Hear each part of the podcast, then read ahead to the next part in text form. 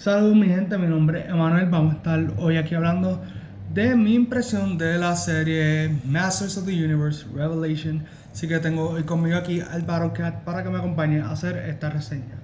Así que eh, pues vamos a estar hablando en detalle a partir de este momento, así que spoiler alert, si no has visto este video, por favor vea la serie, son 5 episodios, se ven eh, básicamente de una sentada y entonces cuando lo haya visto puede volver a este video. Ahora sí. Comenzando, esta serie eh, es dirigida por Kevin Smith, es quien desarrolló la serie para Netflix. Eh, se supone que es la continuación de la serie que ocurrió en el 1983 titulada He-Man and the Masters of the Universe.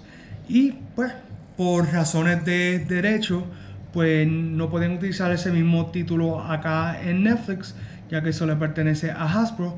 Y entonces lo que sucede es que entonces le ponen el título de Masters of the Universe, que cuando uno ve la serie realmente no está mal el título. O sea, eh, porque como bien indica el título, hay más de un maestro dentro del universo, o más de un master del universo. Y está bien chévere la serie, sí, eh, sé que ha sido altamente criticada porque no se parece a la serie de los 80, porque cambió muchas cosas que eran apropiadas en aquel momento, pero ahora en el 2021 no. Y la realidad es que siento que los cambios que hicieron, algunos buenos, algunos no tan buenos, pero la serie se deja ver. Es una serie que me gustó mucho porque se siente que tiene corazón, tiene eh, es entretenida, entretenida, eso es lo más que quiero resaltar. una serie que, ok, eh, podemos decir lo que queramos sobre eh, si Kevin Smith es o no fanático de He-Man, eso no lo voy a discutir en este video, eso creo que queda para otro tipo de foro. Pero eh, creo que se hizo un buen trabajo dentro de lo que cabe decir. Me gustó mucho como cada personaje principal pudo lucir en, los episodios. Sí, vamos a hablar en detalle. Al final del primer episodio mueren eh, He-Man y Skeletor. Y rápidamente uno dice, bueno, nos cambiaron la serie por completo. Bueno, eh, hacía 40 años atrás tuvieron dos temporadas donde ellos dos eran los personajes principales. Eh, algunos dicen que hubo un bait and switch. Eh, eso también, pues, eh, creo que ya estaba más o menos establecido en los trailers. y no me molestó ver a Tila como tal, yendo hacia el frente como un personaje, porque, pues, como bien han dicho algunos de los cast members, la serie de los 80 estuvo cool y todo, pero no permitió que ciertos personajes lucieran. Entonces Tila fue uno de esos personajes que sí estaba ahí con He-Man, pero realmente como que no tenía mucho protagonismo como tal.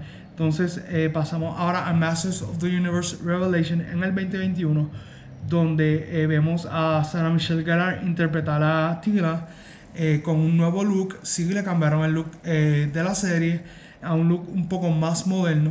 También algunos pueden debatir que el look pues tiene que ver con un cierto tipo de público pero yo creo que estuvo bastante bien. Eh, me gustó también el hecho de que personajes como Orko, como Beastman, como Mossman, como Evelyn pudieran tener también su participación. Incluso Man at Arms, para mí es uno de los personajes que mejor lució en esta serie.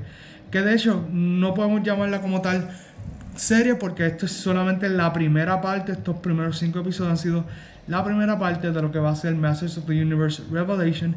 Entonces cuando salga la segunda parte podemos entonces decirle serie. Y creo que hay mucha gente que se está quedando en la serie porque no le gustó como, como terminó ese quinto episodio en un cliffhanger. Eh, la realidad es que vamos a ver cómo en la segunda parte se dieron unas cosas en esta primera parte que algunos sí están de acuerdo, otros no. Pero hay que ver por dónde nos llevan. Eh, me gustó mucho cómo desarrollaron tanto los personajes de Evelyn, eh, Orko, eh, cada vemos de dónde sale su nombre, vemos que es un personaje que puede hacer mucho más de lo que ya conocíamos. la animación está a otro nivel. Vemos que incluso Evelyn también es una villana, pero también tiene ese lado humano el cual podemos comprender y podemos entender. Y entonces tenemos a Tila, que es un personaje que duda de las capacidades, de, hasta dónde ella puede llegar como, como persona y aún siendo mujer. Y creo que eso va a hacer mucho impacto para las mujeres, porque hay mujeres que tal vez no se sienten como Tila, que tienen esta gran capacidad de hacer muchas cosas, pero por miedo o por el que dirán o por lo que están viviendo no se atreven. Y creo que este personaje iba muy bien por esa línea. Eh, me gustaron mucho las voces de los personajes, el voice cast como había dicho en videos anteriores está a otro nivel. Tenemos a Chris Wood de He-Man, Mark Hamill que se la comió como Skeletor, eh, Sarah Michelle Gellar Stigla que también le quedó bastante bien. Eh, para mí Lina Headey se la comió como Evelyn porque el personaje se sintió bien real, se sintió que era un personaje que básicamente tú podías ver por las calles y comprender. Eh, también tenemos eh, a Orko, que fue interpretado por Griffin Newman, que para mí es uno de los personajes que realmente me gustó mucho. Siento que trabajaron muy bien el arco de ese personaje. Incluso cuando fallece, pues es triste, pero a la misma vez tuvo una muerte heroica. Así que por ese lado siento que lo trabajaron muy bien. También tenemos a Kevin Conroy, que fue Merman que cuando lo escuché de verdad fue bien emocionante porque ya Kevin Conroy yo lo conocía por Batman y era impresionante eso, ahora tenerlo como Merman estuvo súper cool.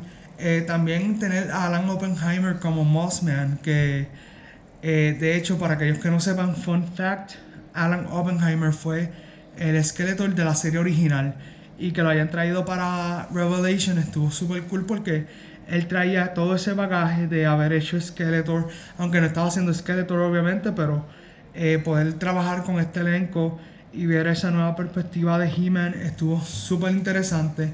Estamos en, una, en unos tiempos donde la animación está llegando a otros niveles que en los 80 no pensamos que iban a ocurrir. Eh, se están dando también unas historias que son mejores, son más para estos tiempos y tal vez por ahí es que empieza parte de la crítica con esta serie, pero eh, yo lo que los invito es a que vean esta serie no con ya eh, el prejuicio de que esto no es lo que yo quería ver o esto no es la serie de los 80 porque esto fue un buen viaje que tuve hacia un mundo diferente en el que eh, viven todos estos personajes que tienen capacidades sobrehumanas y que cuentan una historia grandiosa. Así que eh, les invito a que visiten eh, la serie Masters of the Universe Revelation en Netflix. Así que hasta aquí llegamos. Aquí tenemos a el Battle Cat. Y nada, mi gente, dale like, comenta y comparte este video. Y nos estaremos viendo en otras reseñas de Movie Squad.